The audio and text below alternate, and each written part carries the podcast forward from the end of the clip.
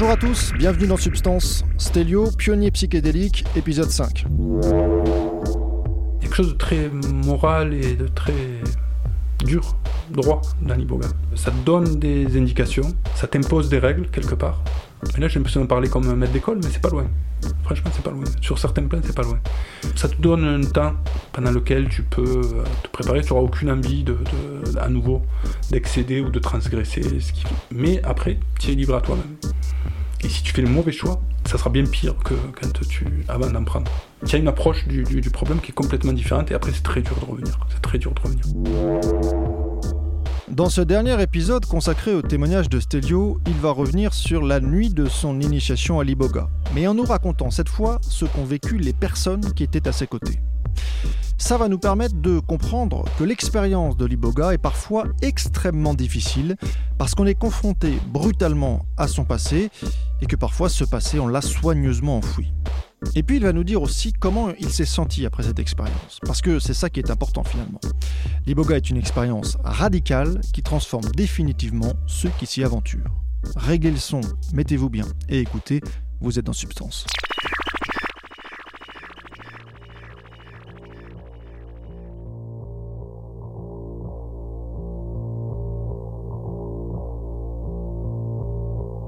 Faire très attention à ça avec l'Iboga c'est que ça va tout révéler.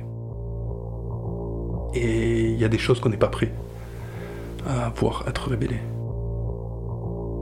Parmi les gens qui avaient avec moi, le moine bouddhiste, il a pris que 4 cuillères. Il a vécu un cauchemar un cauchemar, un cauchemar, de la noirceur pendant trois jours, une, horreur, il a fait que pleurer, se tordre, etc. pendant trois jours, supplier qu'on l'arrête, etc. etc. un moine bouddhiste, c'est-à-dire quelqu'un qui, est, passé quatre, quatre, ans de sa vie en isolation, donc assez au fait des abîmes émotionnels qu'il y a en nous. Mais là, il m'a dit c'est trop fort, c'est trop fort, c'est trop méchant, c'est trop mauvais, ce qui se passe, je peux pas, je peux pas assumer ça. Et avec lui, il y avait une jeune femme qui elle était venue pour la sagesse, pour l'illumination, etc. Et le premier jour, la première nuit, elle voit, pendant la nuit, son père violer des Africains. Il sodomisait des petits Africains. Et elle comprend pas cette vision horrible, stupide, absurde.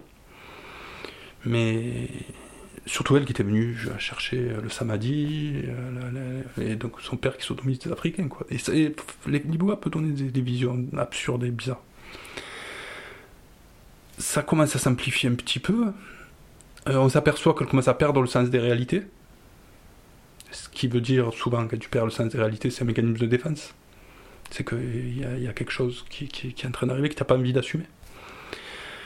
Et on, comprend on commence à comprendre ce qui se passe puis elle voit son père en train de violer euh, sa petite cousine et elle, alors qu'elles ont deux ans, je crois, ou quelque chose comme ça. Mais un truc très sordide. Très sordide. Je ne vais pas te raconter, c'est pas intéressant, mais c'est très sordide. Et elle en ressort bouleversée et persuadée que c'est vrai ce qu'elle a vu. Alors que son père est l'amour de sa vie, un homme irréprochable, euh, rien à voir avec ce genre de comportement elle est tellement bouleversée qu'on l'autorise, alors que t'as pas le droit d'appeler quoi que ce soit, etc. On l'autorise à donner un coup de fil à sa cousine. Parce qu'elle veut à tout prix, elle est en train de, partir complètement en vrille en fait, elle, perd le contrôle complètement, elle, s'imagine dans une autre galaxie, ensuite. Elle, se projette dans une autre galaxie pour fuir euh, ce viol d'une petite de deux ans par son père adoré. Et, et sa cousine s'effondre en armes et lui dit non mais bien sûr oui, euh, oui, euh, j'ai été violé, et oui, toi aussi, toi, t'as été violé, bon, t'as la truc, t'avais deux ans, tu l'as pas dit, etc., etc. Mais c'est ressorti sous Iboga. Euh, moi, je suis parti au bout de trois jours, elle était encore perchée dans sa, dans sa galaxie. Parce qu'elle voulait plus revenir. Donc voilà, c'est ça le, le, vrai danger. C'est que ça, ça va débloquer des micro-événements parfois, et là, des événements tragiques que tu as refoulés, mais des fois, c'est des micro-événements et des tas de choses qui peuvent te, te pourrir la vie si tu les assumes pas. Et c'est intransigeant, il y a un côté intransigeant, un côté maître sévère. Aiguillon, euh, ça fait pas de cadeau, tu peux pas négocier, tu peux pas. Ou tu intègres, ou tu assumes, et on n'est pas tous prêts à assumer. D'où l'intérêt de la psychanalyse parfois, ou d'autres méthodes thérapeutiques qui sont plus lentes et plus progressives. Là, se prendre en une nuit, deux nuits, trois nuits, euh, le sens de certains traumas. Et on n'est pas toujours prêt. Mais parfois, tu as des choses aussi très étonnantes. J'ai un ami, il cherchait depuis des années ses parents de. je crois qu'il était nigérien ou béninois. Il avait été adopté, il cherchait ses parents, il n'arrivait pas à trouver ses, parents biologiques. Il les a découverts grâce à Liboa. Liboa lui a montré ce, qui est fou. Ce qui me paraît, moi tu me racontes ça, je te crois pas. Ah, mais je, peux, te le dire puisque c'est une vérité. Et je le connais. Euh, lui a montré l'endroit où habitaient ses parents, etc., etc., Il a pu le retrouver, il a pu y aller. Grâce à Liboa, il a demandé, Liboa lui a montré. On dit comme ça, évidemment, ça paraît euh, incroyable. moi, le premier, comme je te dis, je croirais pas. Quelqu'un me dit ça, je te dis oui, bien sûr. Mais c'est vrai. Alors comment, pourquoi euh, Moi, je peux penser qu'il y a une mémoire collective et justement une amplification du, réseau de, de, connexion qui relie les informations entre elles et pendant ce moment privilégié, tu as accès à cette sorte d'omniscience. Et je pense pas que c'est de la magie ou un acte divin. Je pense que c'est quelque chose qui nous déborde, qui nous échappe.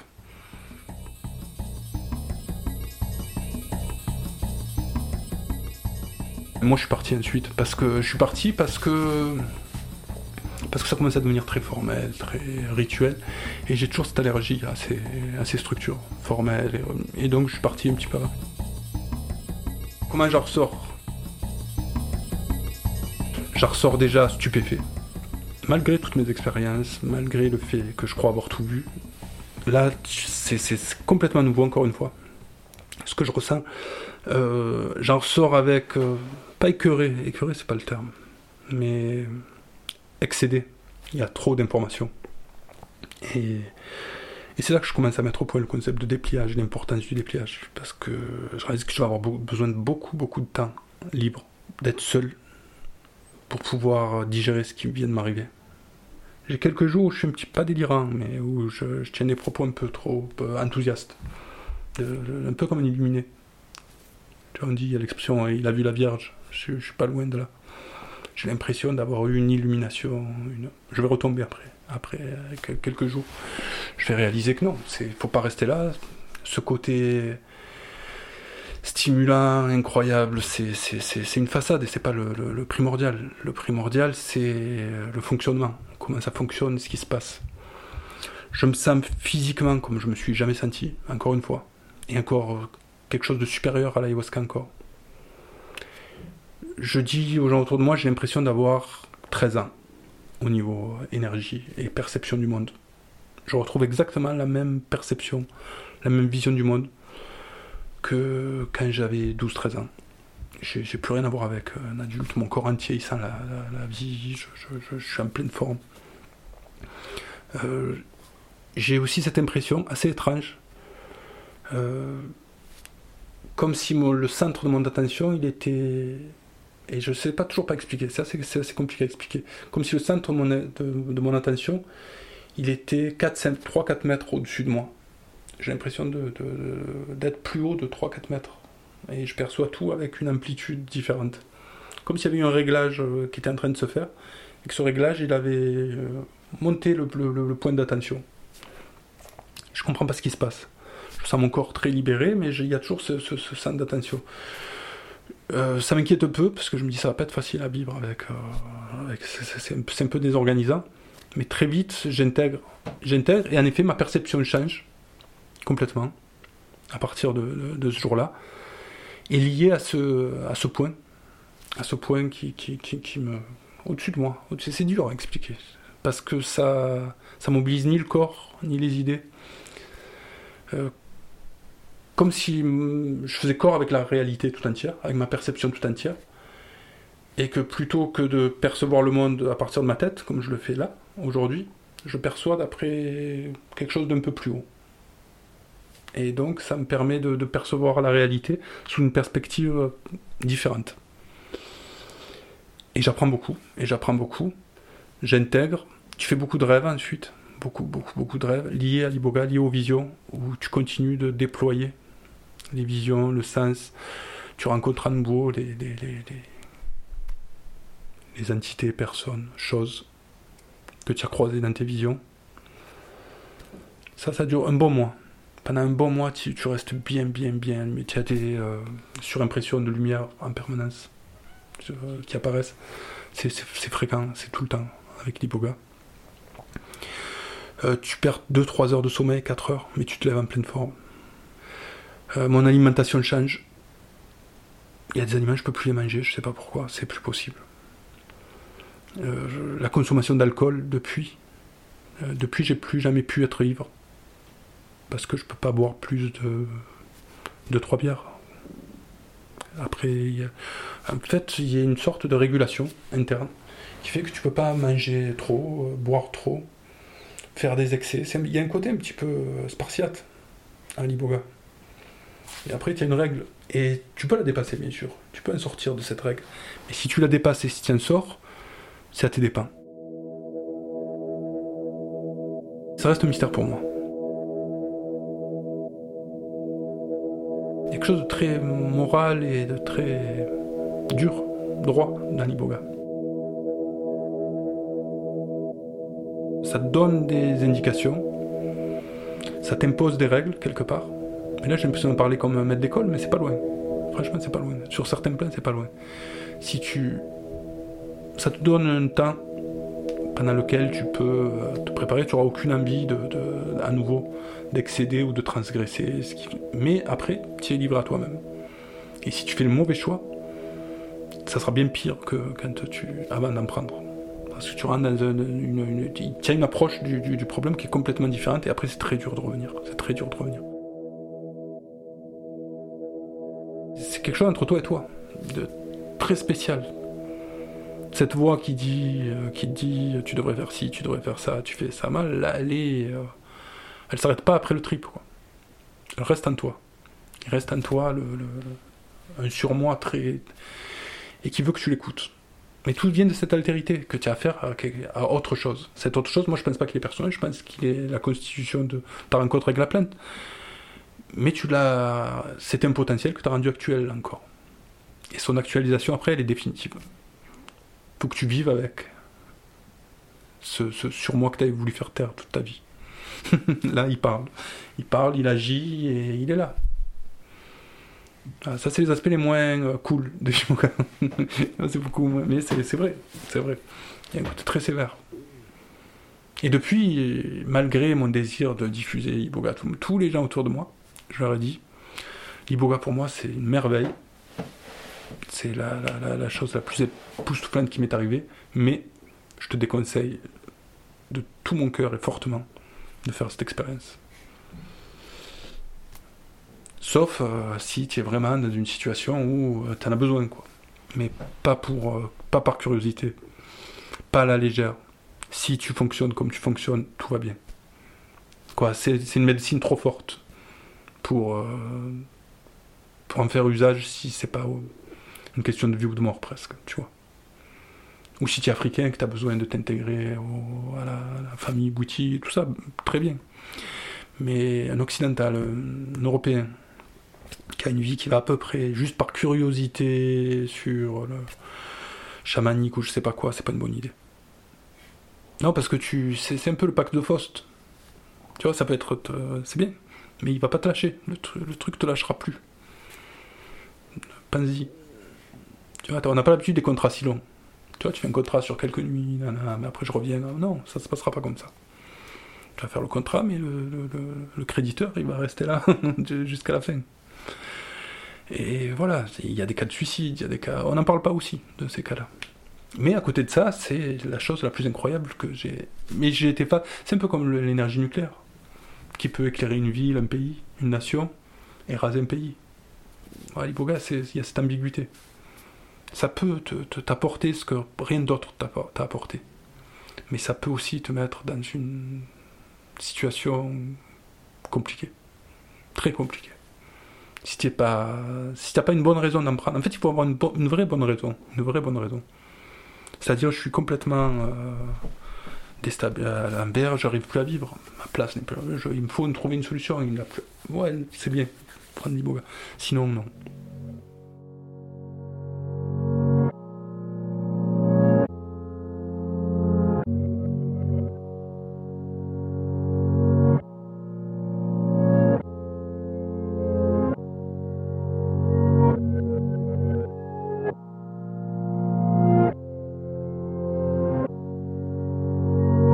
Pense que si un jour on arrive, nous, ici, en Europe, aux États-Unis, euh, peu importe, peu importe, n'importe où, dans le monde moderne en tout cas, si on arrive à créer une structure euh, qui nous permet de prendre l'iboga avec une grille adaptée, ça sera incroyable.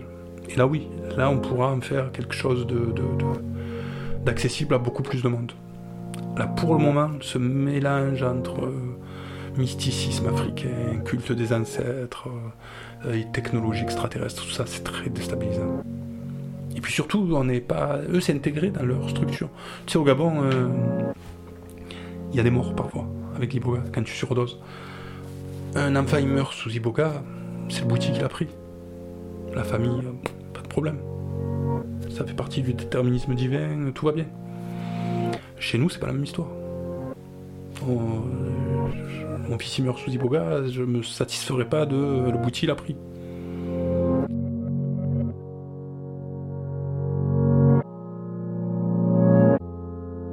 On joue avec des, énergies, des forces, des, puissances qui on réalise pas, ça nous dépasse. C'est bien la sagesse, tout ça c'est très bien, il faut. Mais il faut qu'on construise auparavant, et c'était le but de Lucie, c'était le but de plein de choses euh, qui allaient dans ce sens et qu'on a oublié. Là on s'est un peu assoupi sur euh, une spiritualité un peu molle qui suffit avec deux trois références. Mais c'est ça, c'est pas comme ça. Il faut, il faut mobiliser la science, il faut mobiliser l'histoire, il faut mobiliser tout ce qui fait notre civilisation et notre culture.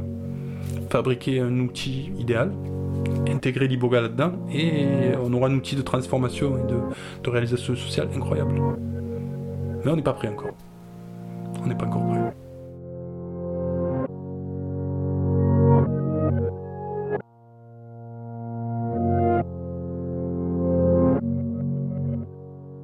Et pourtant, pourtant, ça serait quelque part une civilisation organisée autour de cette dynamique-là, elle aura un avenir. La nôtre, euh, basée sur d'autres valeurs. Rapidité, le profit, etc. Euh, etc. Euh, ça va tellement pas avec ces, ces choses-là. Ça va tellement pas avec ces choses-là.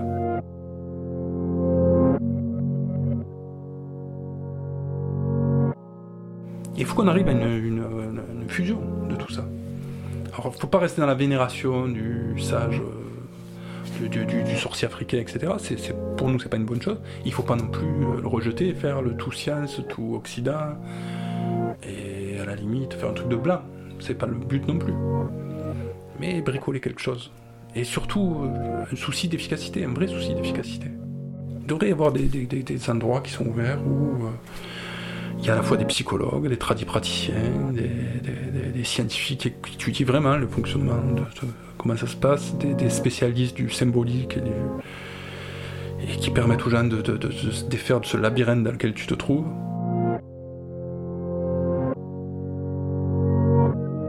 Comme quand tu veux faire décoller une fusée, ben, tu mobilises des ingénieurs, des chercheurs, des trucs, et il y a du monde. Plusieurs centaines ou plusieurs milliers sur le projet. parce que c'est ça l'humanité. Se mettre à plusieurs, et, et là c'est pas ce qu'on fait. Là, c'est pas ce qu'on fait. Soit on reste dans le, une sorte de, chamanisme un peu naïf, où on admire le, bon sauvage et tout ça, et c'est une impasse. C'est une impasse. Et soit on a des solutions aussi hyper scientifiques et médicales uniquement. On croit que ça appartient qu'au monde médical, alors que non. L'hypoga, ça dépasse le cadre simplement médical. Tu vas te soigner, mais il va se passer quelque chose qui dépasse le docteur. Le docteur va te dire quoi de, la technologie future ou des, pygmées qui dansent dans ta tête? Sauf que c'est des, des, compensations Alors que non, c'est pas ça. C'est un langage, c'est un logos. Il se passe. C'est un langage articulé mais dont on comprend pas vraiment les termes. On voit les formes, elles sont belles. Elles font peur, elles font rire, elles font penser, on les associe, mais on comprend pas ce langage. On devrait monter des équipes pour traduire ce langage. Parce que c'est un langage.